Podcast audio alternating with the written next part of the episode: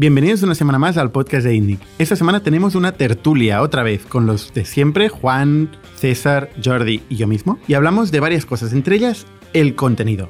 Los negocios de contenido. Es uno de los temas más recurrentes en las sesiones de pitching que tenemos los jueves en ITNIC y hablamos de cómo escalar un negocio de contenido, cómo de invertible es un negocio de contenido, cuando el contenido es el core business, pero también hablamos de cómo crecer negocios con contenido y cómo escalan los negocios con contenido. Luego hablamos de nuevos productos, en este caso descubiertos por César, como siempre, y también hablamos de las Monster Rounds, las grandes rondas de financiación que están habiendo últimamente en varias industrias, y acabamos hablando de cómo las empresas están volviendo a la oficina y si es posible o no. Y el podcast de esta semana es posible gracias a vosotros, a los suscriptores de este podcast, a los que compartís en las redes sociales del podcast, a los que nos dais feedback, a los que os apuntáis a nuestros eventos que, que hacemos aquí en las oficinas de ITNIC y a los que venís a pichear o escuchar a la gente que viene a pichar nuevos proyectos en ITNIC. Veréis que últimamente hemos habilitado varios directos. Podéis ver en nuestro canal de YouTube o en nuestras redes sociales que estamos haciendo eventos en directo que os podéis apuntar y recibir las notificaciones. Y por último, agradecer a nuestro sponsor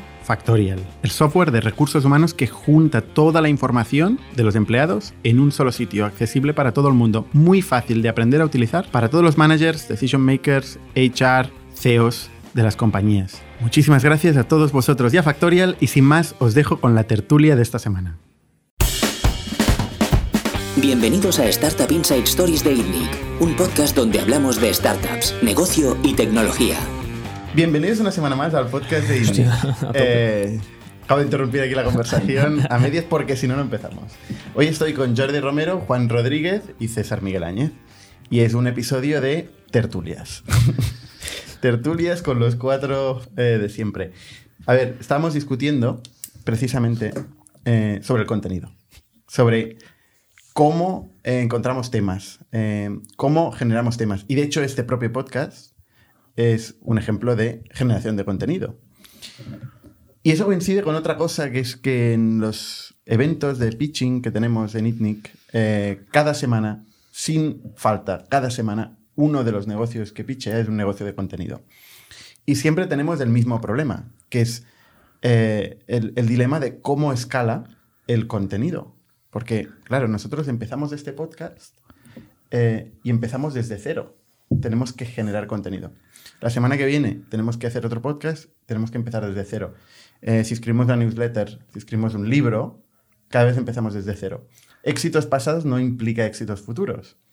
Em, ¿cómo, cómo, cómo, veis vosotros? Eh, ahora una pregunta para empezar a discutir sobre este tema. ¿Cómo veis vosotros los negocios de, contenido? Eh, ¿Creéis que se puede invertir en negocios de contenido? ¿Creéis que hay negocios de contenido que pueden escalar?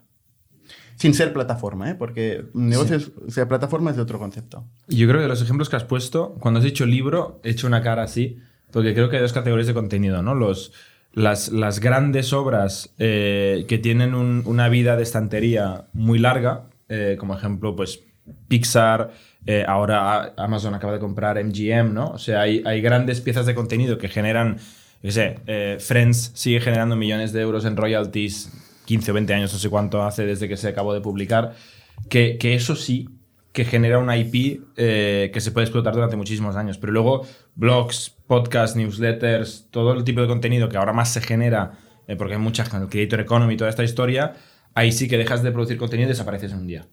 Por los algoritmos y tal, ¿no? Hay, hay, quizá eh, un tiempo de vida mucho más corto. Ojo que hay muchos friends que no son friends. O sea.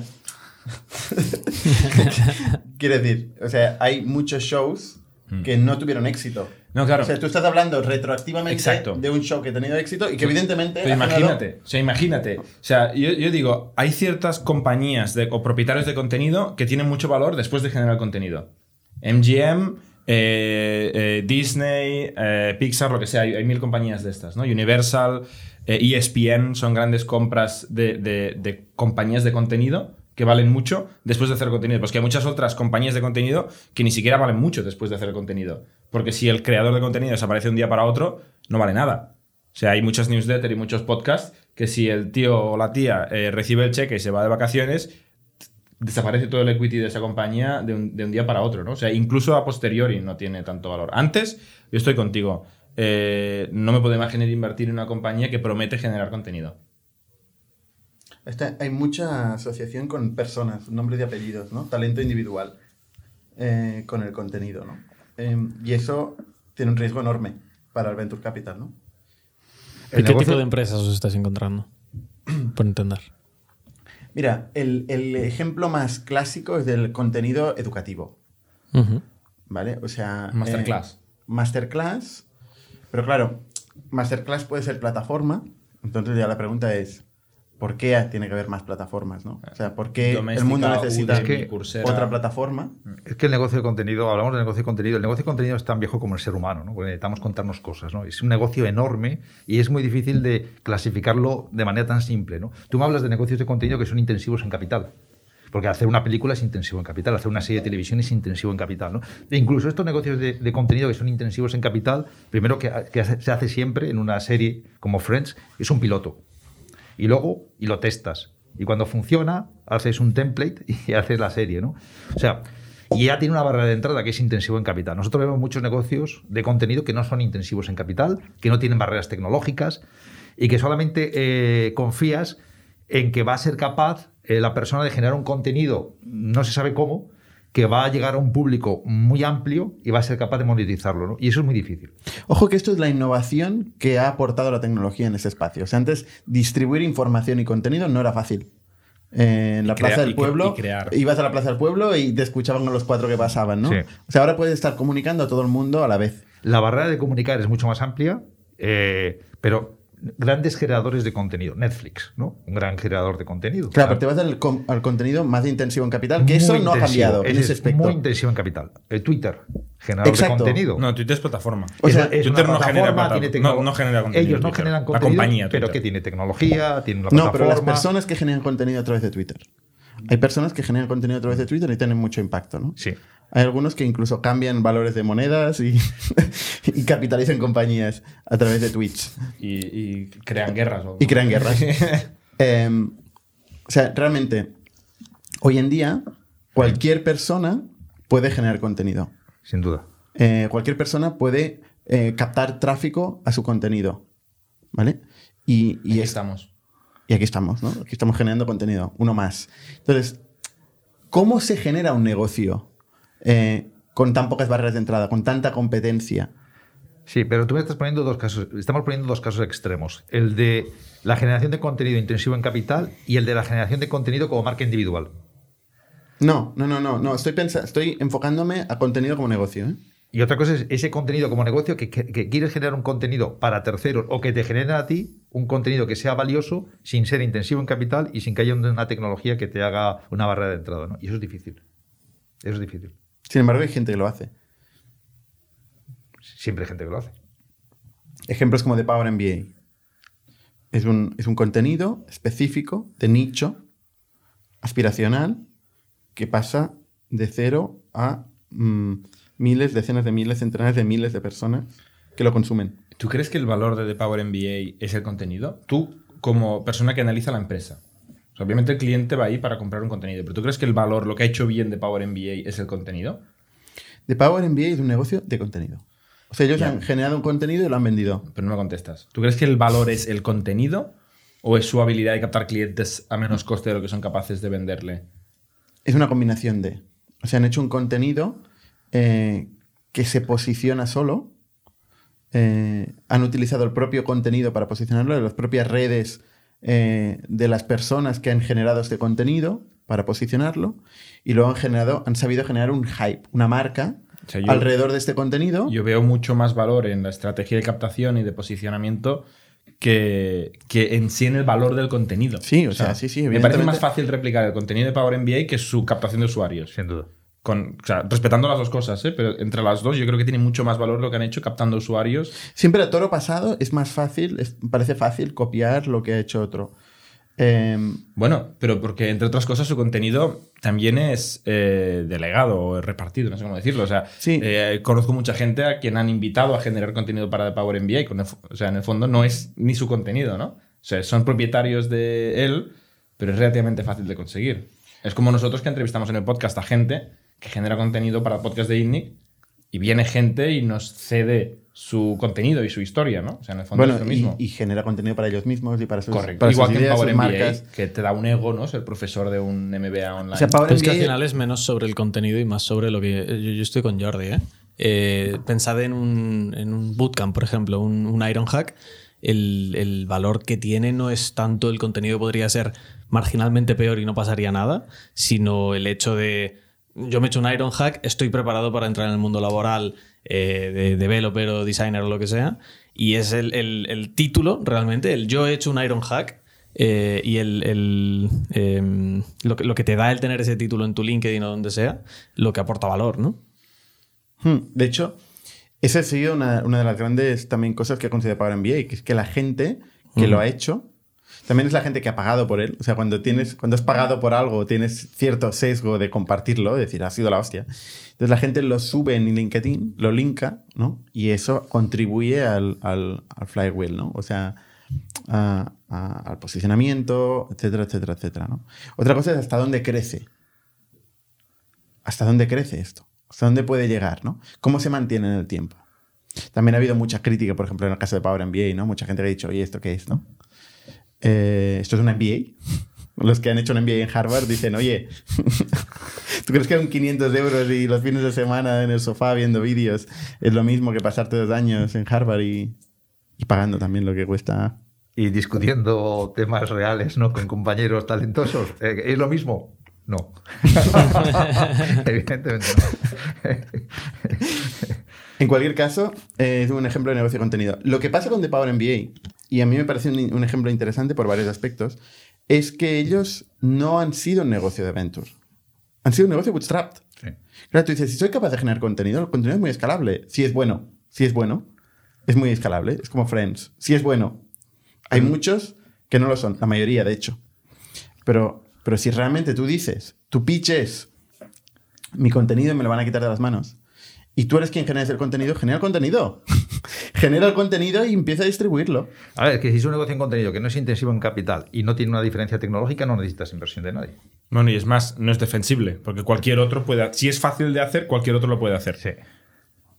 ¿Defensible o defendible? No lo sé. Es una palabra que utilizamos mucho. Defensible. Bueno, los negocios son difíciles de defender hasta que alcanzas un tamaño. ¿eh? La única manera de defenderlos Pero ahí es hay con tamaño, marca, ¿no? es con Y hay tamaño. capital, Sí, que ya o sea, generas final- marca, generas otras cosas, ¿no? Pero eh, efe- efectivamente, si el negocio es tan, eh, no, no- no necesitas ni tecnología ni inversión, es un negocio que puedes hacer tú el bootstrapping y que es difícil de defender, a no ser que alcances un cierto tamaño. ¿no?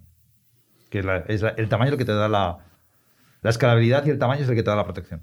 Mm. Bueno, ahora Netflix el tamaño le da capital más barato que cualquier competidor para seguir generando contenido, ¿no? Por ejemplo. Bueno, Netflix es muy intensivo en capital. ¿eh? Y luego yo creo que Netflix tiene mucha Y tecnología marca. detrás. Vosotros sabréis más que yo, pero yo creo que Mm. poder No, pero en cuanto a descargar, producción de contenido. eh, una película en cualquier sitio, aunque cualquier no conexión recuerdo mal- de internet, etcétera, etcétera, de streaming es muy bueno. ¿eh? 15.000 millones de, de euros destina a la generación de contenido. Es muy intensivo en capital. Es tremendamente intensivo en capital. Eh, es un negocio que no está al alcance de todo el mundo. Luego hay un aspecto de cómo, cómo generar este contenido. Eh, eh, eh, generar contenido eh, de forma escalable, continua, es una, es una labor, es una tarea donde lo más importante es la creatividad, es estar pensando qué es lo nuevo, pensando qué es diferente, qué aporta valor, qué descoloca a la gente, o es más operativo, es como una operación, o sea, tienes que estar ahí, pum, pum, pum, rigor, se puede, se puede operación, se puede generar una operación de generación de contenido. Si la empresa es de generación de contenido.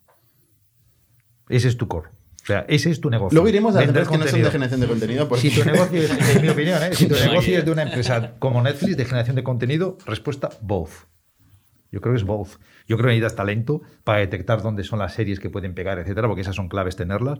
Y luego creo que necesitas todo lo demás. Esa máquina engrasada que te hace continuamente rastrear todos los mercados, ver todas las series, invertir en todo, estar en todos lados. ¿no? Eh, es una combinación de ambas. Y estoy pensando en, en- cuando generamos contenido o en la gente que conozco que genera contenido, eh, se habla mucho más de la parte operativa del proceso que de la parte creativa, ¿no? O sea, al final la creatividad eh, aparece cuando aparece. Y, claro, tú no te puedes quedar en el sofá todo el día esperando que te caiga el rayo de la creatividad y saltar delante de la cámara, el micrófono, el teclado y tal. Yo, porque- cuando yo hablo de creatividad, quiero decir para detectar que va a funcionar el mercado. ¿eh? Eso es súper complejo. ¿eh? Yo estoy pensando en, en la, que creaci- Roma- en la creación una buena serie, contenido. eso es súper complejo. ¿eh? Tú le dices a alguien, oye, invierte en esta serie que va a ser de unos tíos eh, de la historia de Roma, bla, bla, bla. Y dice, va. Te estás, Aquí yendo, te estás yendo a, a los 15 billion de. O sea, al contenido intensivo en capital. Yo estoy pensando en más un blog escalas, post o una más newsletter. sí, un más blog post o una newsletter también. Cualquier Meyer de cine, ¿eh? Más le vale tener eh, unos cuantos hits y, no, no, y pero vete, calidad. ¿eh? vete al blog post. que es de lo que hay más, ¿no? O sea, al final es una pieza de contenido creativa eh, que también cuesta un esfuerzo operativo y de Pero proceso. te está y- diciendo alguien, alguien que vive del blog post. por ejemplo. ¿A qué nivel? Bueno, ¿Hasta, dónde llegas? muy poquitos de ¿Hasta dónde ¿eh? llegas? ¿Hasta dónde llegas? Ostras, eh, Muy muy poquitos poquitos. de. En blog no sé, pero en YouTube eh, hay mucha gente que En vive YouTube de sí, generación de no, no, los, blogs, también, ¿eh? los blogs han quedado como Oye, herramienta de es un marketing buen para ejemplo, empresas. ¿eh? eh, No. Romero. En YouTube, Hay en muy YouTube, pocos blogs de ¿quién hace contenido relevante en YouTube? Muchísima gente. Muchísimo. El Rubius, mira, que está. No, de no, muchísima más. Estos son ¿Es cuatro contenido de calidad? ¿Es contenido creativo? ¿Es de calidad? ¿O es solamente la máquina engrasada? Hombre, ¿O es both? Hombre, tú como economista, Es both. eh, ¿cómo valorarás la calidad? O sea, con la, con la atracción, con el Con la impacto que tiene la atracción, gente, Máquina ¿cómo la engrasada. gente? Máquina ¿Cómo la gente engrasada. Máquina engrasada. Eh, Máquina engrasada y calidad. Hay un fondo, Es- hay es un ¿eh? interés, hay un tema. Yo, yo- yo no lo he visto a pero calidad depende. bueno. No, es, ma- es mezclar. máquina engrasada porque los algoritmos de YouTube favorecen que sea una máquina engrasada. Exacto. Porque Sí, pero cuanto si más, más eh, Sí. frecuentemente publicas, más te van a Hombre, sí, pero si ese tío de repente empieza a hacer un contenido que es una caca y no lo cuida y tal, ya te digo yo lo que te dura también el algoritmo de YouTube. Igual no te dura tanto. Igual dentro de seis meses no tiene el negocio tan bueno, ¿eh? Porque la gente clica y luego se va a los 20 segundos. Digo yo, ¿eh? O sea, yo creo que Sí, pero que- si no clica mezcla, ya ¿eh? puede ser bueno contenido. Por eso digo que es both, both, both. En cualquier caso, el Rubius no iría a un pitch de inversores a, a- a Bueno. presentar su, su proyecto, ¿no? Bueno, porque, Voy a- voy a porque no, es, no es intensivo en capital. Bueno, hoy, hoy si fuera se lo quitarían de las manos, claro, es como Friends, ¿no? pero, pero el primer día voy O- a ser youtuber, MGM. el pitch de voy a ser youtuber, me van a seguir 30 millones de personas. No, no ha venido nadie haciendo esto ¿eh? todavía. No, pero, pero casi. Casi. O sea, casi. O sea, es parecido, ¿no? Mm. Y, y, y tú preguntas, ¿qué tipo de contenido? Normalmente enfocado a educación. Em, gente ¿Pero que quiere... bootcamps o No, no, no, otro no, tipo no. de...? Cursos, cursos, tipo Power MBA, Ok. pero verticalizados en distintos, en distintos ámbitos, ¿no? Em, claro, es muy difícil invertir en eso. Tiene, tiene muchísimo riesgo, a pesar de que sea un contenido más específico, igual menos, menos creativo, eh, y que sí que cubre una necesidad concreta, racional. Es decir, mm, por ejemplo, el mercado de la hostelería eh, o de la construcción. Esto- todo esto lo hemos visto. Em, gente, o sea, formación, cursos de formación para estos ámbitos. ¿Y por qué buscan eh, inversión? Exacto. Porque está de moda. Ok.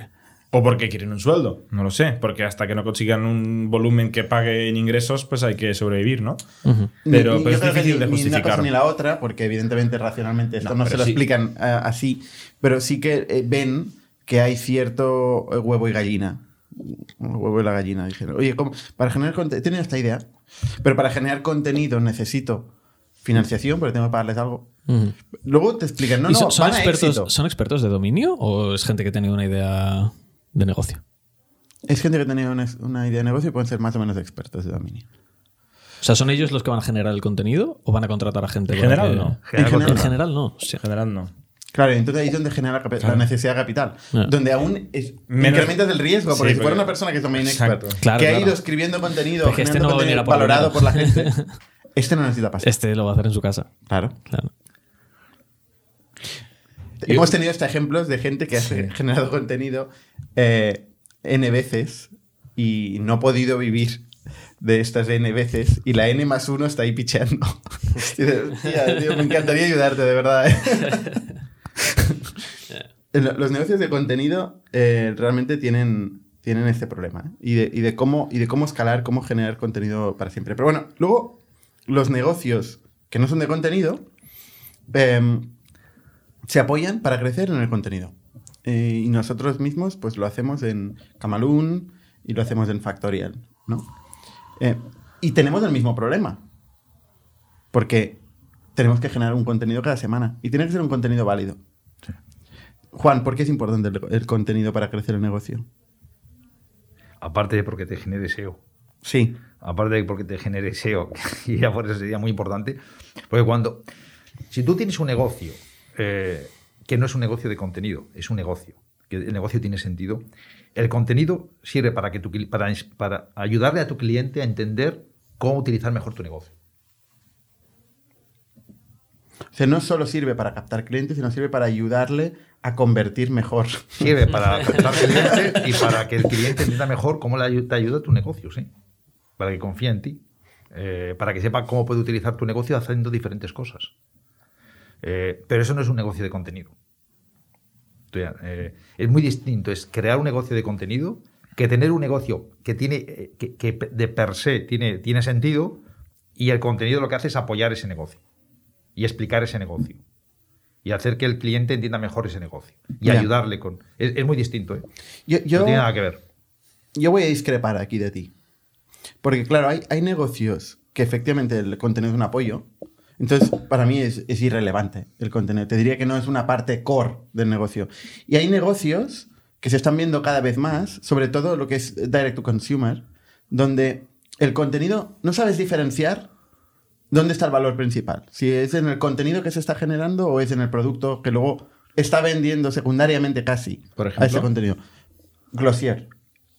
No sé qué es. Eh, pues un, eh, todo lo que son empresas de maquillaje. Cosmética. Cosmética. Eh, donde está constantemente generando contenido, donde hay una audiencia enorme. Mr. Wonderful, por ejemplo. Pero ganan dinero con el e-commerce esta gente. Sí, ganan dinero luego de otras maneras. Monetizan con el e-commerce. Pero, pero, pero... O sea, es como decir que el paywall es el e-commerce. No, pero los valores del contenido. es lo que, lo que estábamos hablando, es decir, explicarle al cliente cómo utilizar tu producto. ¿no? Es lo que tú estás diciendo. Ese es el contenido de calidad que dan. Le damos sesiones de maquillaje, de no sé qué, etcétera. De pero fíjate que no, no, no recuerdo el caso de Glossier, pero yo creo que eh, era parecido al de Mr. Wonderful, que durante mucho tiempo no había producto.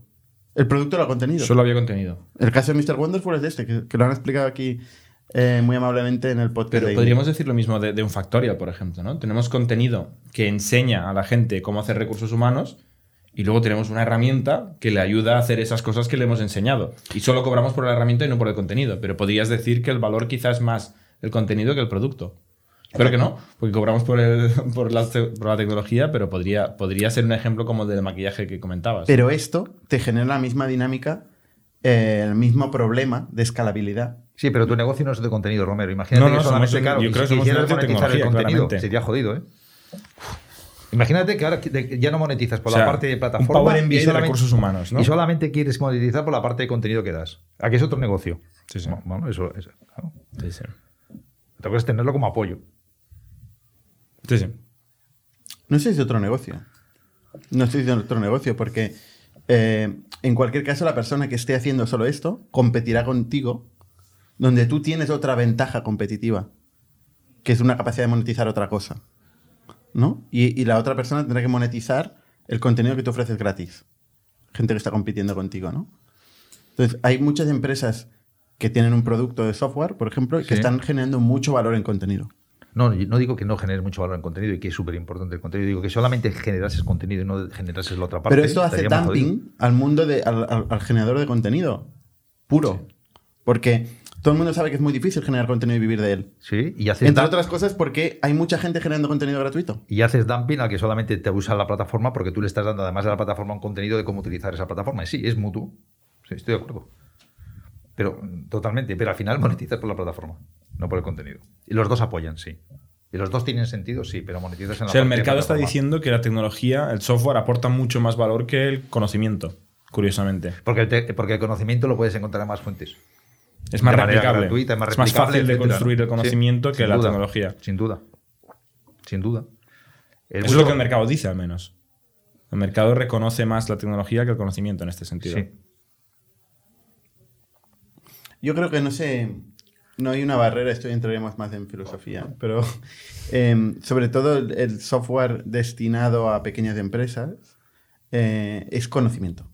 O sea, no puede ser eh, mm, simplemente abstracción, porque la pequeña empresa no tiene el conocimiento para moldear este software.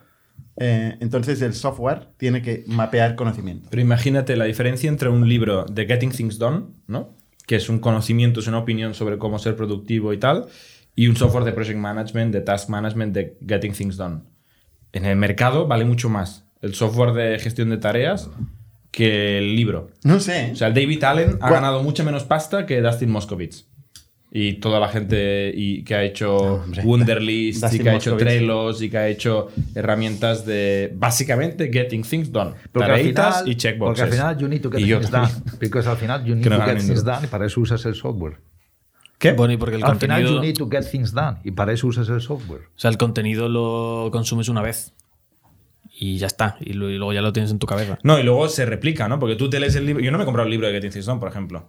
Pero lo sé. Porque tanta gente me lo ha contado, y youtubers y blog posts y tal, que como si lo hubiera Pero- pero- leído. Pero es que además el contenido te puede inspirar y te puede dar ideas. Pero lo otro es. Hay que hacerlo. eh, Hay que hacerlo. Y lo tienes que ejecutar. No, pero el software no, no te lo hace. ¿eh? Tampoco. ¿Eh? El software no lo hace tampoco. No, al final pero- lo tienes que hacer tú. Pero al final tienes que hacer las nóminas y tienes que te- subir los documentos y tienes que hacer una serie de cosas, ¿no? Y tienes unas funcionalidades que tienes que hacer en tu compañía si quieres que funcione, ¿no? Y lo otro te va a inspirar mucho y vas a saber cómo utilizar mejor esa herramienta y sacarle más provecho y te va a dar ideas sobre qué, sobre cómo gestionar el cambio y gestionar por objetivos y tal. Está muy bien. Pero luego al final del día tienes que hacer todo lo demás, ¿eh?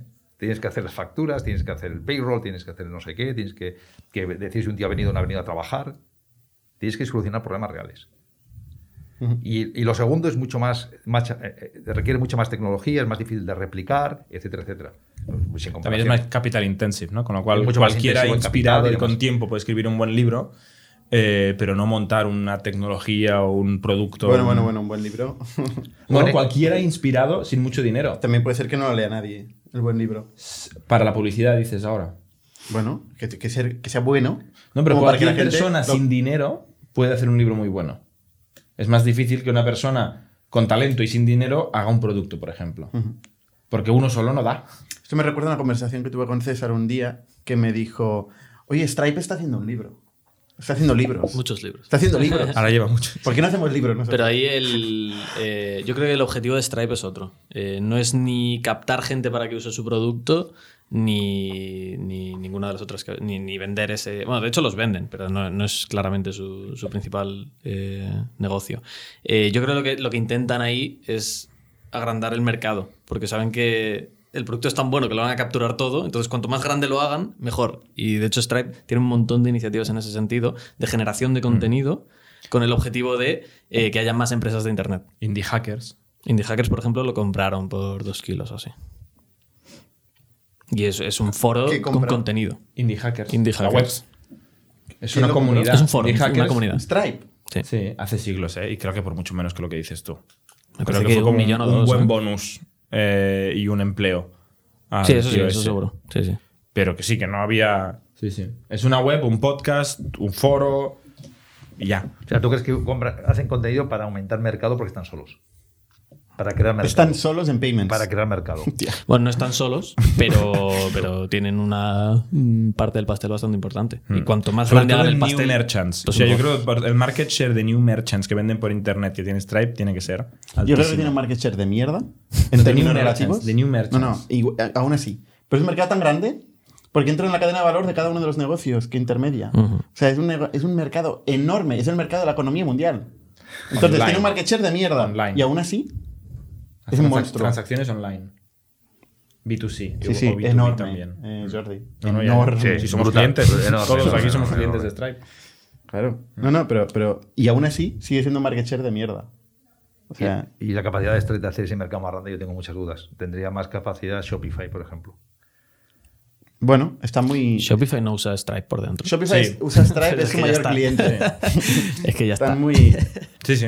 Y es muy curioso el hecho de que Shopify utilice Stripe, porque Shopify ha podido generar su, su propio sistema de pagos desde hace mm, seis o siete años. Claro, pero la complejidad de toda esa gestión en distintos países y tal, es que tiene que ser. Bueno, es una Y no empresa es- aparte y se llama Stripe y vale 90 billion.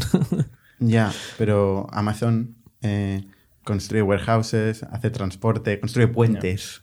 Eh, Amazon hace la infraestructura que haga Amazon falta. igual hubiera creado su propia. Bueno, lo ha hecho. Amazon tiene No, no, infraestructura que- propia sí, de bueno, pagos. evidentemente. No, quiero decir que, a ver, sí, que Shopify le falta ese colmillo, ¿no? Yo no creo que sea un colmillo. Yo creo que Shopify tiene una cultura muy developer eh, friendly y los developers friendly tienen una cosa con Stripe que no, como César, que es como una obsesión. Es una obsesión. Entonces, como es Que core, no es developer, César, ¿eh? bueno, como es Poquitos, core, poquitos. eh, o sea, no van a ir contra esta cultura. Porque ¿Tú es- crees que esta es la razón? Sí. Hostia, no, Bueno, esa no Creo, así, creo- eh. creo que hay una afinidad extrema entre, entre Shopify y Yo creo que es un pragmatismo muy extremo de decir, genera tanta pasta esto que hacemos, que además lo hacemos muy bien, Sí, sí, sí. y sí. la infraestructura, las tuberías del mundo financiero, no tenemos ni puta idea, nos cuesta X, el margen Bueno, bruto nos esto- queda muy bien todavía. Exacto, y eso es de la otra co- Tiene cosa que has mucho dicho, margen ¿no? O sea, el, el margen, el margen de Shopify Es no tan es el- alto, no, es, no es tiene el la Amazon. misma estructura de costes que, Claro. que- que Amazon. Claro. Mueven Eh, bits, o sea, ya tienen un margen, ahora no te sé decir el número, pero Entonces, es el margen, la, la operación en sí no es, no es tan core como para Amazon, ¿no? Y, y Y por es una fuente de problemas. Pero tiene una oportunidad de margen muy importante con, con sí, los sí. pagos. Bueno, lo que le pague a Stripe, literalmente, ese importe. Y, y el tema de los pagos sigue siendo un mundo opaco, un mundo que nadie entiende, eh, que- que- con comisiones por todos lados, eh, nadie entiende por qué, No es global. cárteles, poca gente nego- controlando todo, es, es increíble. Y Stripe quería desmontar esto y ahí está, ¿eh? todavía no... Complicado. Pero lo de los libros y Stripe, volviendo al contenido, es un ejemplo raro, ¿eh? O sea, es, es casi más brand. O sea, no. Sí, sí, sí. es- yo creo que es un ejemplo raro de creación de contenido. Eh, accesorio. Yo creo que esta línea entre el getting o sea, el, blog post sobre cómo hacer merchandising y aquí compra tu merchandising o cómo hacer recursos humanos y aquí tienes la herramienta y tal, eh, esto mueve mucho más dinero que el, ejemplo este de hacer una, editorial propia. Yo, el tema del contenido, eh, tal como lo planteas tú, Juan, como fuente de SEO, yo creo que este es... Y de conversión, y de inspiración, y de muchas cosas. Sí, sí. de- a ver, Eh, Esto es un, es un argumento de hace 10 años y todavía funciona, todavía funciona. Pero yo creo que dentro de 10 años no va, no va a funcionar. O sea, dentro de 10 años el contenido va a ser un contenido eh, que tiene que generar retención. Tiene que generar audiencia, igual con periódico. Si no genera audiencia y retención, eh, este contenido no va a servir. ¿qué, qué es para ti el SEO? Porque igual estamos hablando de cosas distintas. Porque si el SEO no, El genera SEO audiencia y retención, El eh, SEO es no muy va a ser muy bueno. Es, es muy No, determinístico. no genera es audiencia. El posicionamiento, No genera- el algoritmo El SEO no genera audiencia. de búsqueda. No genera audiencia. Yo creo. Yo, Pregunto, porque y- me estoy, no, me estoy perdiendo. genera captación. Yo estoy no audiencia. Eh. es otra cosa. ¿eh? Sí, Bueno, y- bueno. y yo creo que dejará de, de ser tan efectivo. O sea, la calidad de- del contenido que se está generando por parte de empresas. Que, o sea, tú haces cualquier búsqueda en Google y los 8 de los 10 resultados que te salen son blog posts de no muy buena calidad ¿En de empresas que te intentan Refritos. vender algo. Son y que son refritos. Bien optimizados. Depende en qué sector estés. Date una vuelta por el mío y verás Bastante, que no. Y verás que no. bastante. Y verás que no. Depende, yo creo que depende en qué negocio estés. Eh, nuevamente, Es cierto que hay poco contenido corporativo. Estoy intentando ir a las últimas semanas de mi vida eh, que me lea. Aunque es el que más te encuentras, porque es el que tiene más dinero para posicionar y hacer cosas y pagar backlinks o lo que sea que hacen las empresas, eh, poco te lo lees. ¿eh? El contenido que me leo yo siempre es privado de un individuo que no tiene tan buen SEO. Y cuesta recomendaciones de qué podcast me recomiendas, qué blog me recomiendas, qué newsletter y tal, descubrirlo. Y eso es malo para Google, ¿eh? Porque al final dejas, o sea. Yo, yo- de yo preguntárselo cada vez uso Google. menos Google porque es que sé que la, la siguiente búsqueda que voy a hacer me van a salir esto, los ocho blogs qué corporativos utilizas? de Hacker News.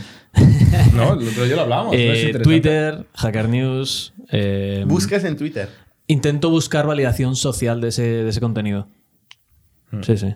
Porque lo otro sé que es el algoritmo de Google intentando posicionarme cualquier mierda que no voy a comprar. Ajá, porque estás buscando contenido inspiracional, contenido. Porque que estoy, estoy buscando solución a mis problemas. Cuando, cuando ¿Qué buscas. problemas? eh, cuando buscas- No, soluciona problemas. Pues yo qué sé, el otro día estaba investigando sobre activación eh, de producto. y buscas en Twitter. Pues en Twitter y en Hacker News encontré muchas más cosas que en Google. En Google era todo, pues contenido de herramientas, eh, de onboarding, de no sé qué, que es que además es de muy baja calidad. O sea, son posts muy escuetos que no entran en el detalle y que enseguida ya te, te meten el Sí. pitch del producto. Es que no, no, no saco valor de eso. Y yo creo que estamos en una espiral donde cada vez ese tipo de contenido es más. eh, te- aporta menos valor. De hecho, hay empresas que, que están empezando a facturar una burrada de generación de contenido por AI, eh, pero es que son posts vacíos y es simplemente para posicionar. Se están aprovechando el algoritmo de Bueno, Google. eso es la y yo creo que la gente se dará cuenta. Eso es la muerte del SEO. Totalmente. GPT-3 este Totalmente. eh, mata al SEO de un Sí, día sí. para otro, ¿no? Sí, sí. Cuando genera contenido tan bueno como los humanos, pero a escala infinita. En la charla de SEOs que hicieron el otro día en ITNIC, decían el SEO es la muerte de Internet, es la muerte del contenido. También se da mucho poder, ¿eh? Para hacer esa. Dijeron esto ellos. Son Dios, ¿no? Somos Dios. Pero yo sí que creo que esto va, va, o sea, está generando mucho ruido y esto es insostenible. O sea, esto es insostenible. Esto lleva a Google a un problema, ¿eh? Porque esto que está haciendo César de buscar en otros lados, ojo, ¿eh? Hmm. Cuando No, no, César y hace y el- algo, y el GPT. 10 años después.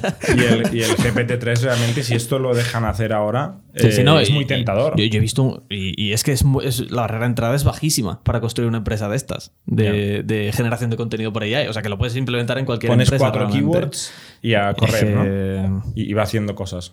Y te genera igual 1200 palabras, ¿sabes? En un blog post que publicas y te lo ha generado en dos minutos. Que, es que, ¿Qué haces con ¿De esto? calidad? No, claro que no, no, no. Pero con las keywords adecuadas para salir en Google. Claro, claro, está súper. eh, O sea, esto es una batalla de AIs, el de Google contra el de generación de contenido. Que tienen que saber quién es quién, ¿no? Uno tiene que saber si lo ha escrito un humano o el totalmente. GPT. Totalmente. Va a acabar en guerra esto. Es que los consumidores irán a otro lado. Ya, mientras tanto, ¿no? Mientras esto Es se en guerra. Hay muchas batallas de AI. ¿eh? Se irán a en, Clubhouse. En trading, en, en- en todo. En todo trading, AI sí. compitiendo. Cada Ah, vez, en trading, cada vez pintaremos menos. Ya, pero en trading, por ejemplo, fíjate que se hace, hace muchos años que se dice esto es un buen ejemplo. Y, y quien la ha liado no es el AI, es el humano, es el Reddit. O sea, es la comunidad eh, de troles que se bajan Robinhood y ponen 100 Bueno, euros. y ahí también ha liado. O sea, la ha liado. pero en los últimos muchas- 5 o hay 10 muchas años, liadas. eh, liadas de billonarias eh, la han generado más, eh, no quiero decir cazurros, pero troles, no sé, gente con ganas de liarla eh, que AIs. Porque cada uno, porque son muchos ejércitos, ¿no? Cada uno solo se juega 500 pavos. En cambio, el AI normalmente pone mucho dinero en, la, en la transacción. No hay porque no hay tanto long tail de AI. No tanta gente tiene la capacidad de tener un AI. Bueno, o son hay estafas mucho- hay piramidales. mucha- o son estafas piramidales que hay muchas por internet. Hay muchos robo-advisors. Pues es muy diferente. La mayoría de robo advisors no es AI. Es muy tontito. Hay de todo. Que es la gracia. Hay de todo y hay algunos que se utilizan masivamente. Bueno, no sé. Al final hay- eh, habrá guerras de AI, eh, seguro. Esto está por. O sea, lo veremos. Em, último ángulo respecto al contenido. Eh, esto que decimos que el contenido es difícilmente invertible. mm, les pasa a los emprendedores que tienen empresas que no son de contenido, que pichean a inversores del go-to-market y les dicen: Yo he crecido hasta ahora con contenido. Entonces los VCs hacen, "Mm", hacen como una cara de, "Mm, no me mola. Lo dices por experiencia propia. No, por un amigo. Entonces dices, claro, es lo mismo, ¿no? O sea, es lo mismo. Si resulta que tu, tu máquina de crecimiento se basa en el contenido otra vez, eh, pues igual hay, hay un cierto momento donde pierdes el control de este crecimiento, ¿no? Esta generación constante de ideas, semana a semana. Igual un día te quedas sin ideas, igual el éxito pasado no significa éxito futuro. Lo que le gusta al VC es eh, el otro extremo, que es la fuerza bruta. Pongo, tiro dinero y crece. Tiro dinero y crece. A que le gusta que haya una barrera, que sea tecnológica o intensiva en capital. Y que sea escalable. Y que sea escalable. Porque, y que claro, no dependa el- de One Man Show y que la pueda replicar y tal. Sí, Sí, claro. pero estoy hablando de la distribución. O sea, no, no tiene por qué ser la distribución la barrera. Puedes tener un software. Pero la pregunta es cómo va a llegar al mercado. Que hay gente que lo da por sentado. ¿Cómo va a llegar al mercado? Haciendo apelación al último podcast sobre producto. No, o sea, cómo llegar al mercado es clave de éxito o fracaso. Y para eso en el, en el brillo VC Y es gran cómo- parte del capital es para llegar al mercado también. O sea, muchas Claro. veces cuando se levanta capital VC es- se usa para llegar al mercado. Entonces, ¿cómo vas a llegar al mercado? Con contenido. Sin embargo, hay muchos negocios que es su core, su core business, ¿no? Por ejemplo. El contenido. Sí. Glossier. Joder. bueno, esto es circular. Claro, eh, volvemos a lo mismo. O sea, sí. Volvemos a lo mismo. Vale. Que solamente den clases de maquillaje y, y no vendan nada. Vamos a ver Glossier eh, cuando, cuánto factura. Vamos a verlo. Vamos a ver lo grande que es Glossier. Si solamente da clases y, de y hay maquillaje. muchos, hay muchos Y que viceversa, si solo venden maquillaje y no hacen cursos de maquillaje. Freshly Cosmetics, lo tuvimos en el podcast, interesantísimo y tal. Hacen, seguro que hacen blogs, contenidos sobre los productos naturales, bla, bla, bla, pero luego los tienes que vender. Sí, claro. Eh, da solamente la otra parte, solamente habla de lo bueno que son los productos naturales y tal, y, las, y, y- y la baba del caracol. A ver si monta un negocio con eso. Solamente dando ese contenido. Porque es en YouTube, lo tienes gratis. Mil. Clases de maquillaje, tienes mil en YouTube, gratis. Creo que es una combinación de Es una ambas co- cosas. sí, sí, claro, yo yo estoy contigo, es una combinación. Tienes que dar valor en los dos lados. Pero, hay final- mucha gente vendiendo productos y hay poca gente generando una audiencia fiel. Hay mucha gente tener una audiencia fiel hoy Mm. en día, ¿eh? Pero que Y no sin tiene monetizar. producto. Claro. Sí, sí. Y a la que saca el YouTube, producto no lo compran el tato. Que eso también Ah, pasa. No, sí, sí, no, Hay que no, encontrar la sí tienen una, una audiencia fiel. No, y si, y si aciertan el producto. Hay gente vendiendo cosas que no tocan. Pero sí, sí. Bueno, eh, hemos hablado de, de Power MBA. Luego está Casa Doméstica, que es un caso muy parecido a Power MBA, verticalizado. No, que bueno, también ha no es éxito. contenido- Es, conti- es contenido o sea, editorial. Pero mm, generado por terceros y pagado a Exacto. terceros. Igual que Power Sí. MBA. O sea, es un contenido Pero es curado. plataforma. No es una plataforma puramente. No es una plataforma, hay royalties. La Hay plataforma, royalties, no es plataforma. plataforma es Udemy, por ejemplo, ¿no? Eh, o Coursera. que son de universidades, el contenido es de universidades. ¿Pero cuál es la diferencia entre Doméstica y Udemy o Coursera? Que es contenido curado. Que ellos hacen los ambos cursos. son curados. Sí, Udemy y Coursera también es curado. Tú puedes subir contenido. No. En Coursera seguro que no. No creo. En Coursera tú no puedes publicar un curso. ¿Qué tienes que hacer para publicar un Pues curso? ser Hay mucha gente- hablar con ellos como. Pennsylvania y Ah, bueno, ese- vale, pero está enfocado O sea- a contenido de universidades. Pero bueno, hay plataformas donde tú Y puedes. no están todas las universidades, hay universidades en general bastante decentes. En este caso es de universidades. Hay plataformas donde se puede subir contenido. Seguro que habrá alguna forma. Sí. Pero es distinto. Creo que de- Skillshare, eh, no me sé muchas de estas, pero creo que hay algunas de estas que sí que son más abiertas. O sea, que nosotros podemos hacer un, curso sobre contenido eh, y subirlo ahí y quedarnos con un 50% del revenue o lo que sea. Mm. Pero no son tan grandes. Hay mucha gente haciendo esto. YouTube es más grande, obviamente. Em, productividad. Segunda sección que tenía eh, apuntada. Eh, y viene de que César ha descubierto un producto. eh, ¿Eh?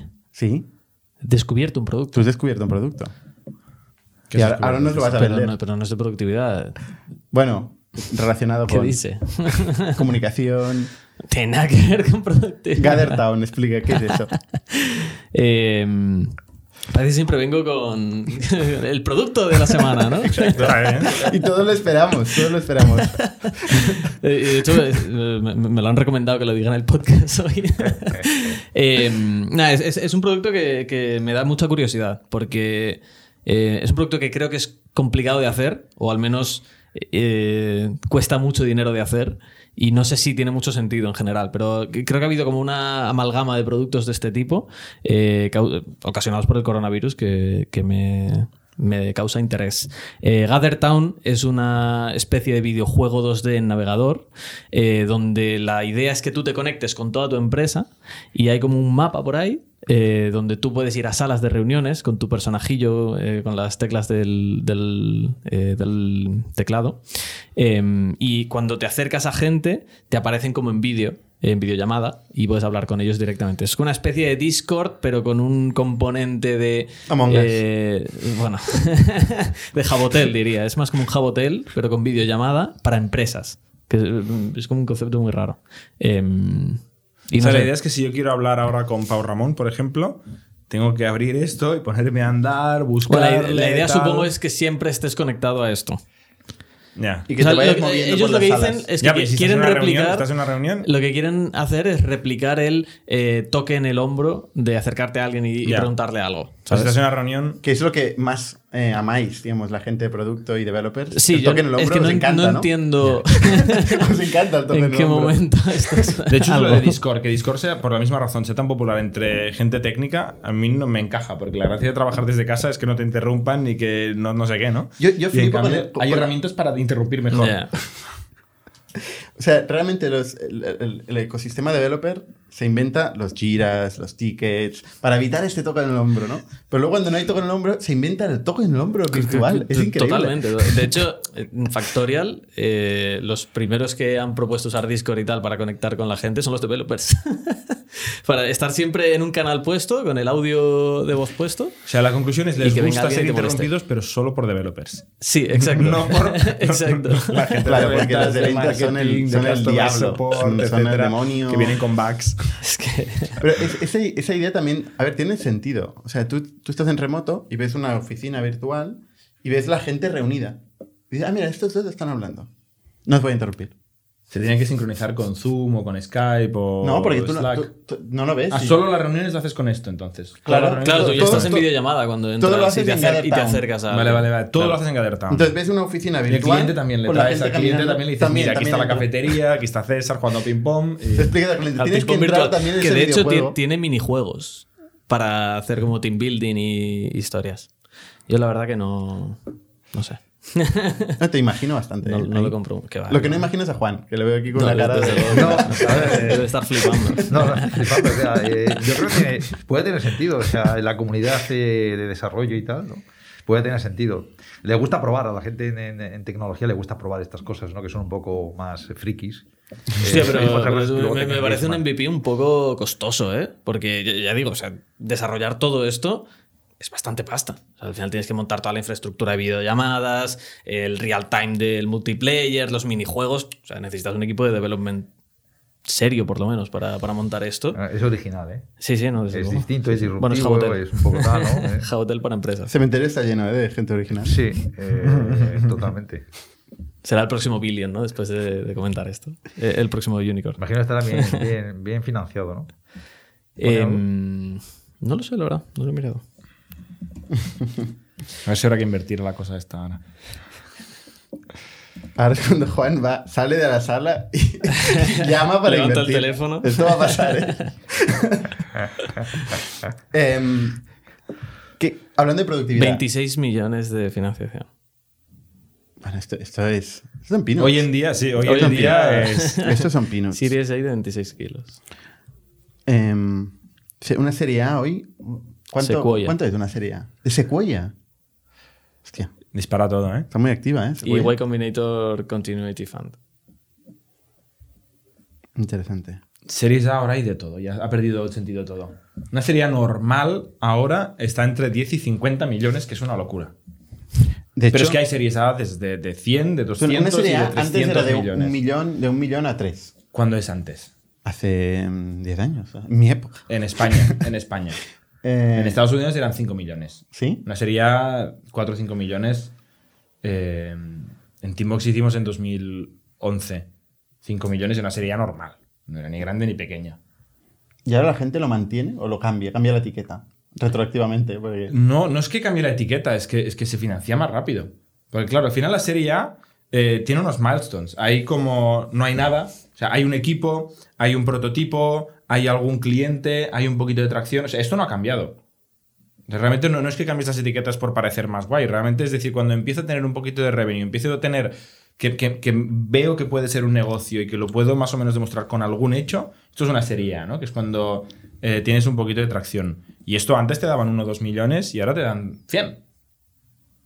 Hombre, 100, 100 tampoco. Hombre, has, has eh, dicho, ostras, has eh, dicho hay- de, de 10 a 50. Mira, un caso Ya, de pues hay, 50. hay unas cuantas de 100. Sí, sí. O sea, antes había un loco que por hacer la broma hacía una serie A de 100 cuando llevaba 10 años monetizando.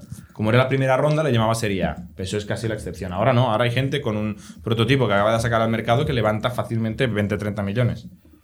Un caso de estos, que un día tendremos que hacer un episodio de Antiportfolio, eh, es Belvo, que estuvo aquí. Eh, de hecho, hemos hecho un podcast con ellos, que están eh, haciendo banking en Latinoamérica. ¿Qué dices? Infraestructura para banking en Latinoamérica, ¿no? APIs Sí. para banking. Eh, pues acaban de levantar una serie de 50 millones de euros. muy, en muy poco tiempo. En Porque estuvieron tiempo. aquí levantando una SIT hace muy poquito. Ujú. O sea, da mucho que pensar esto. ¿eh? O sea, realmente. eh, y Hay mucho dinero en el mercado ahora mismo. hay mucho dinero. en el demasiado. mercado. La gente. Eh, hay un caso de Tiger Global que, que creo que está haciendo una operación al día de promedio y no sé si el promedio de operación son 100 millones de euros. O sea, es el nuevo SoftBank en sentido de que está llegando al mercado ahí repartiendo billetes de una manera espectacular. Esto es mucho dinero, ¿eh? lo que acabas de decir. Está invirtiendo 100 mucho dinero. de euros al día. Quizá el promedio de 100 me pasa un poco, pero quizás son 60, ¿eh? O sea, sigue siendo mucho dinero. Mm. Eh, Tiger Global, que es un monstruo de later stage, private equity, que se ha, se ha venido al, al- al early stage. Digo early stage, pero claro, 60 millones, 80 millones, 100 millones es mucho dinero para early stage, pero ahora se le llama early stage a esto. Claro, entonces esto genera una self-fulfilling prophecy, ¿no? O sea, si con tanto dinero, o sea, muy mal lo tienes que hacer, ¿no? Era el modelo de SoftBank de antes, ¿no? SoftBank elegía un player y decía, tú vas a ganar porque vas a ser el que tienes más dinero. Aquí tienes el dinero. Y esto era self-fulfilling prophecy y les ha ido bien a SoftBank. Hasta WeWork. No, no, incluido WeWork.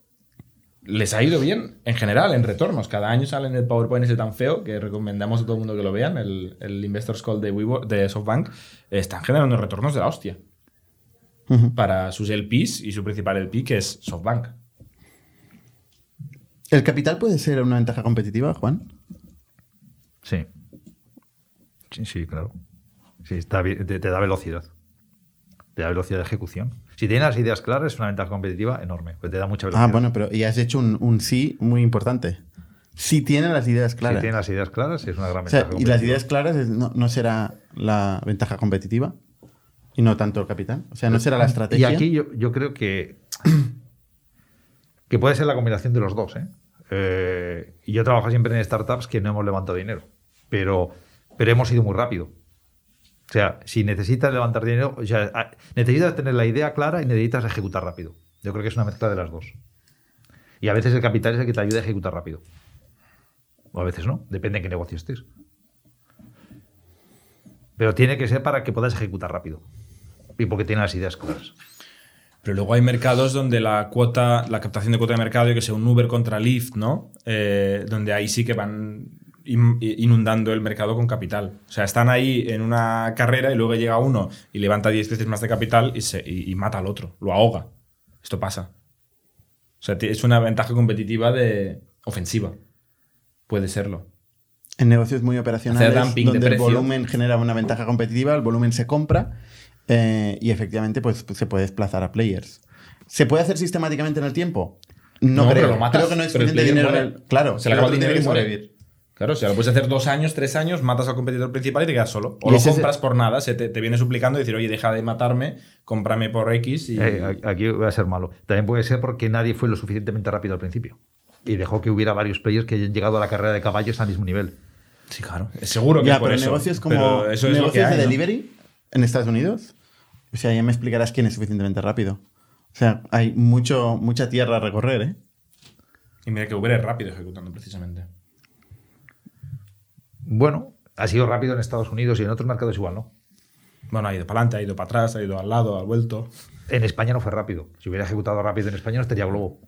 Puedo decirlo. Sí, claro, es que el mundo es grande. El mundo es grande y hay que ejecutar. Claro, es que eso se ejecuta rápido. Tienes que elegir dónde quieres estar y dónde quieres ejecutar rápido. Mm, Igual no quieres estar en todo el mundo. Igual solamente eliges una parte del mundo, ¿no? Pero si quieres, si eliges España como parte del mundo, ejecuta rápido. Me molaría saber la cuota de mercado actual de Uber Eats en España, ¿eh? Porque De Uber Eats. Uber Eats. ¿Cuota de mercado del delivery digital o de todo el food delivery? Eh, ¿Qué otro food delivery hay? Llamar por teléfono, ir a pedir. Ah, ya. Eh, bueno. No, Digital, me da igual. O sea, yo- Contra Deliveroo y Globo. Comparado con Globo, sí, sí. O sea, cómo se reparten los, los online. Sí. Ya. Porque aquí sí que, o sea, estuvieron metiendo pasta a saco. Y pasta, pero te regalaban la comida. Y solo puedo juzgar en Barcelona el número de mochilas que veo. Y no veo tantas. Ya, pero luego pides Uber Eats y te llega uno con la mochila de Globo. Que tampoco. Esto es cierto. Es que- Es que la mochila, la mochila la tiene que elegir el rider, ¿eh? No se puede imponer. Bueno, ahora, Ahora no, porque pagarán. ahora no, ahora se va a tener que imponer Laboralidad, ¿no? con los cambios eh, regulatorios, ¿no? Eh, hay mucho dinero en el mercado. También es cierto que en un negocio tan operativo como el que estamos diciendo, ejecutar rápido no es fácil, ¿eh? No creo que no es fácil. No es fácil, ¿eh? Es, es otra complejidad. O sea, O sea, no solo el dinero, ¿eh? el dinero es te capacidad de permite- ejecutar rápido no es fácil. Te ¿eh? permite ineficiencias. Y esa ineficiencia te puede dar la ventaja o te puede matar. El dinero te permite que puedas ejecutar rápido. Luego hace falta mucho talento para ejecutar rápido. Dé- Déjalo así también. Porque yo he vivido la situación inversa. Yo he visto a Pizza Hut entrando en España con mucha pasta y nosotros entrando a la vez prácticamente y Pizza World, los tres a la vez. Y solamente ganamos nosotros la, la- la batalla con el Sin 65% financiación. del mercado. Sin financiación, es 65% precisamente por del mercado. Y ejecutar rápido no era fácil, ¿eh? No es fácil. O sea, eh, Pizza Hut perdió la batalla, entre otras cosas, porque daba un servicio que era una puta mierda. Igual que Pizza World. O sea, Eso El no la la- regla. La pizza era mala. no, el- la entrega era, la pizza era mala y la entrega era tardísima. Llegaba Las fría. dos cosas. ¿Había diferencia entre las pizzas? Sí. Entre la nuestra y la de y la de Pizza Hut muchísima, porque Pizza Hut es, Una pan- es una pan pizza, es pan pizza. No tiene nada que ver, eso es otro tipo de pizza. Sí. Es, es otra, es otra calidad de pizza. O sea, ya no es que sea mejor o peor, que es peor. es otra calidad de pizza, ¿no? Pero la ejecución fue muy mala de ellos. Me tiraron pasta aquí por un tubo. Ni te cuento. ¿Existe Pizza Hut todavía? Eh, en el mundo sí. En España. claro. mm, Aquí yo he empezado a ver más. eh, de hecho, telepizzas siendo sustituidos por Pizza Hut. Bueno, es que Desde que no está Pizza Hut Juan. han llegado a un acuerdo. ¿eh? De, ¿Sí? de- Sí, llegaron a un acuerdo de me- media me, compra. me suena, sí, sí. Ok. Están ahí. Hace unos años. Mm, Monster. Ejecutar rápido es difícil, aún con dinero. Requiere mucho talento. Yo creo que es que la parte de ejecución la gente no entiende que cree que es muy fácil de hacer y que no requiere talento. Requiere un talento de la hostia. Ser un Amazon requiere un talento brutal. Ejecutar así de rápido y bien. Ser un Walmart. Hostia, ¿qué es Walmart? Sí, pero Amazon, por ejemplo, le salvó la vida La ejecución siempre ha sido importante en cualquier haberse capitalizado junto, justo antes de ¿Quién? una crisis a Amazon.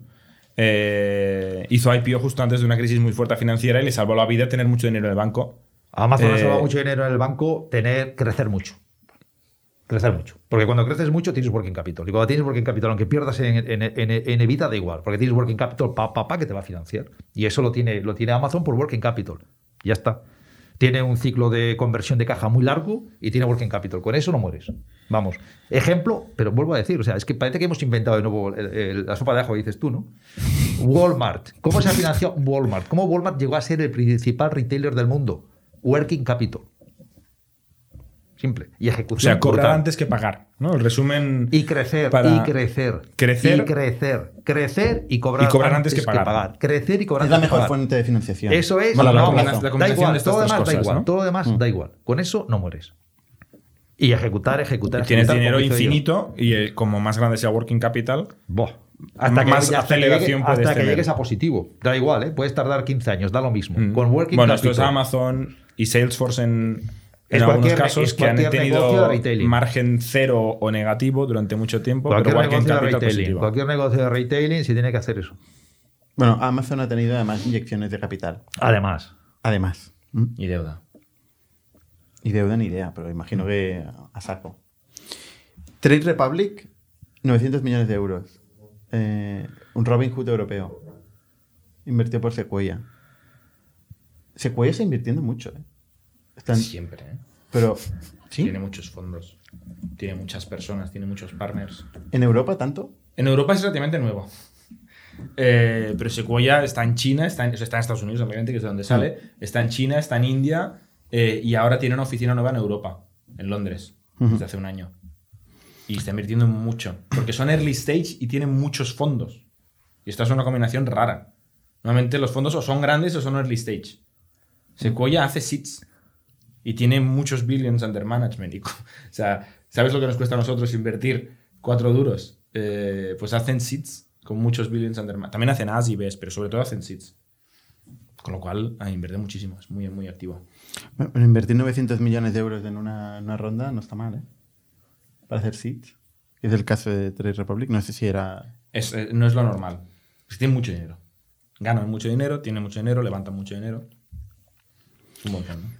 Último tema, la vuelta a la oficina eh, está generando discusión ¿no? y problemas en Estados Unidos. Eh, hay trabajadores que dicen que no quieren volver. ¿Cómo lo veis este tema? Pues que cambien de empresa, ¿no?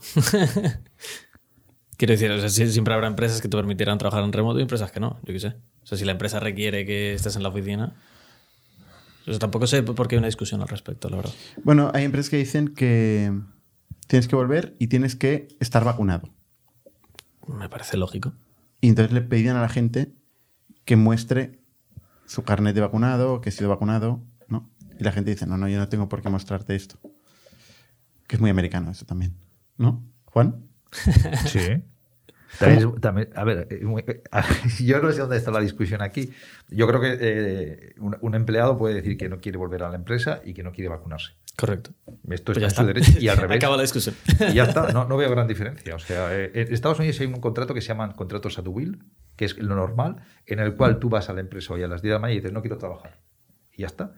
Y la empresa te dice a las 10, de- a las 10 de la mañana, no, te- no estás contratado. Y ya está. Es mucho más No, a elástico. no ser que no, tengas un contrato de otro tipo que no sea will. Ya, ya. Pues si no tienes un contrato at will, no, sé, no sé si son at will o no at will, pero yo entonces te digo... hay que ir a la letra del contrato. Entonces hay que ir a la puta letra del contrato. Hay que ir a la letra del contrato. Hay que ir a la letra del contrato. Yo no sé cómo están redactados. O sea, esto no es una razón de despido, no puede serlo y aquí está el problema. Si es at will, sí. Eh, si no es at will, entonces tienes que ir a la letra del contrato. Y vuelvo a repetirlo. A no ser que pongas a la persona en un programa de performance. Es que está todo, es así. El programa de performance dura tres semanas normalmente y al acabar las tres semanas, entonces ya, ya estás. No, no, o sea, no es una razón de despido, pero la empresa puede decidir que el lugar de trabajo es una oficina. Y si te niegas a ir, mm, no está y haciendo que de hecho, o sea, si esto lo pone en el contrato, general- los contratos son de antes del COVID. A ver, antes del el problema del litigio, que vu- vuelvo a, no quiero aquí parecer, o sea, depende de lo que tengas firmado en el contrato, es el lugar de trabajo es la oficina, probablemente hay en tal. Es la discusión si tienes que estar o no vacunado. Ese, ese seguramente es más. Ese es el más complicado, el otro Sí, es es, muy más, es más sencillo. complicado el tema de la vacunación que el tema de dónde. Si la empresa te puede obligar a vacunarte. Sí. Correcto. Claro, Que, o sea, nadie, ni el gobierno te puede obligar a Por, vacunarte. por ¿no? eso O sea, digo es si- evidente si que un nadie te contrato ad puede. will no te puede obligar, pero te echa a la puta calle. Si no es un contrato ad will, entonces sí que tienes que. Es, es distinto y depende cómo tengas, qué es lo que tengas firmado. O sea, obligar a vacunarte nadie te puede obligar. Lo que te pueden es eh, obli- o sea, requerir que te vacunes para seguir trabajando en la oficina. No, O sea, pueden requerirte una vacuna para entrar en la oficina. Esto es lo único que puede hacer una empresa. No puede, obviamente, obligarte a nada. no puede obligar, seguramente no te puede obligar a que te vacunes para trabajar. Pero para venir a la oficina sí que puede. Requerirlo. No, probablemente no. Probablemente ni siquiera. esto, ¿no? Probablemente no. Probablemente no. Y entonces es cuando Pero en cambio las aerolíneas sí que lo están empezando a hacer. O test o vacuna. Ahora en España, por ejemplo, para entrar a ¿En España. España o en Estados Unidos? Bueno, es- depende. Eh, Cambia cada día y es No, de- diferente en todo el mundo. Dices para entrar en un país. Para entrar en un país ahora mismo, en, en España. Pero es- que- eso no es una empresa, un país es otra cosa. Ya, ya, ya, pero en las aerolíneas, para entrar en un avión, pues que es una línea fina, ¿no?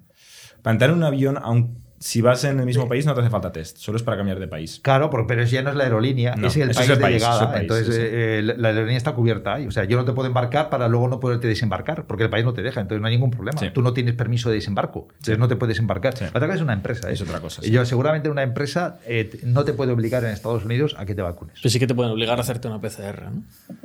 Para entrar en un sitio, eh, insisto. O sea, obligar no se puede obligar a y- nadie. igual Y ir en mascarilla. Te, pueden obligar- o sea, te obligan a ir en mascarilla. Sí, claro, bueno, igual que te pueden obligar a ir en uniforme. Pero no te pueden obligar a vacunarte. ¿Por qué? Ya. Porque está dentro de tu cuerpo. ¿Y dónde está vacuna. la línea? Porque insisto que no se obliga, se La piel. requiere una vacuna para hacer X, que no es lo mismo. O sea, nadie puede obligar a nadie a vacunarse. El problema de la vacuna es. es, es, eh, joder, yo no sé si es un tema del debate aquí, pero ver, el, el problema de la No, vacuna. vamos a ver, vamos. ya lo hemos tocado el tema de la vacuna. El problema de la vacuna hemos sido criticados en por esta- ello. En Estados Unidos es- y, y- y en cualquier país, eh, una, en una democracia de este nivel, es que nadie te asegura que la vacuna no tenga efectos secundarios. Y por lo tanto, que puedas demandar a la compañía, de, a la compañía que te ha Ya. puesto la puta vacuna. Entonces, como no se puede hacer eso, lógicamente, porque no ha pasado el tiempo suficiente para saber si tiene o no tiene efectos secundarios, y podemos recordar toda la historial de vacunas que hay que han generado efectos secundarios, muchísimas. Entonces la gente te dice, vale. O sea, que no puedes obligar a nadie porque eso supone una responsabilidad por tu parte de decir que no te va a pasar nada. ¿Alguien me puede decir que no va a pasar nada por vacunarme? Que en tres años no voy a tener, eh, no sé, eh, un cáncer de útero. O que va a tener un cáncer Bueno, de bueno. Ha habido vacunas así, ¿eh? Hay vacunas de ese tipo. Johnson Johnson acaba de pagar 2.000 o 3.000 millones de dólares para hacer un... Para hacer un eh, no sé cómo se dice en español. To settle a case ah, sobre una vacuna que generaba este tipo de efectos. Hay 20 o, 20 o 30 casos de cáncer de útero que generaba la vacuna, que era para no sé qué. Pero no era la vacuna del coronavirus. No era una vacuna, perdón, ¿Qué era un talco. Era un talco. Hostias, no era una vacuna perfecta. Era un talco, tío. ¿Qué es un Eh, talco? imagínate. Polvo de talco. Polvos de Unos polvos de talco, una cosa de este tipo, y que generaba este efecto Así, adverso. Y, la han tenido que retirar de, de- de y- superficies. Y yogures y. No, no, pero imagínate y una carne en vacuna. mal estado. Imagínate una vacuna. Ah. Es que una vacuna, eh, tal. Entonces, dicho lo cual, a todo el mundo que dice la yo me he vacunado, ¿eh? O sea, que no digo que sea antivacunas, me he vacunado. Bien. Qué suerte. Pero sin saber lo que voy a estar, lo que va a pasar dentro de, de tres años, o dos, o cuatro. Va a estar bien, Juan. Va a estar bien. O sea, me veo haciendo el IPO y, y se me cae una oreja. Bueno, oye, tengo una buena noticia. Hemos generado otro contenido. Sigue ¿Y ha siendo sido creatividad o máquina engrasada? Y sin bots, sin AI ni nada, ¿no? Ahí, Eh, pero bueno, con mis palos, ¿eh? Para juntaros aquí. Sin eso no hay contenido. Eh, pues muchas gracias a los tres y con los demás. Hasta la semana que viene. Somos un ecosistema de startups tech de Barcelona, creadores de Camalún, Kipu y Factorial, entre otras. Ofrecemos más de 5.000 metros cuadrados de coworking a startups y organizamos eventos diarios para discutir negocio y tecnología hasta la saciedad. Desde ITNIC Fund invertimos en equipos con capacidad de construir grandes productos y negocios. ¡Te esperamos!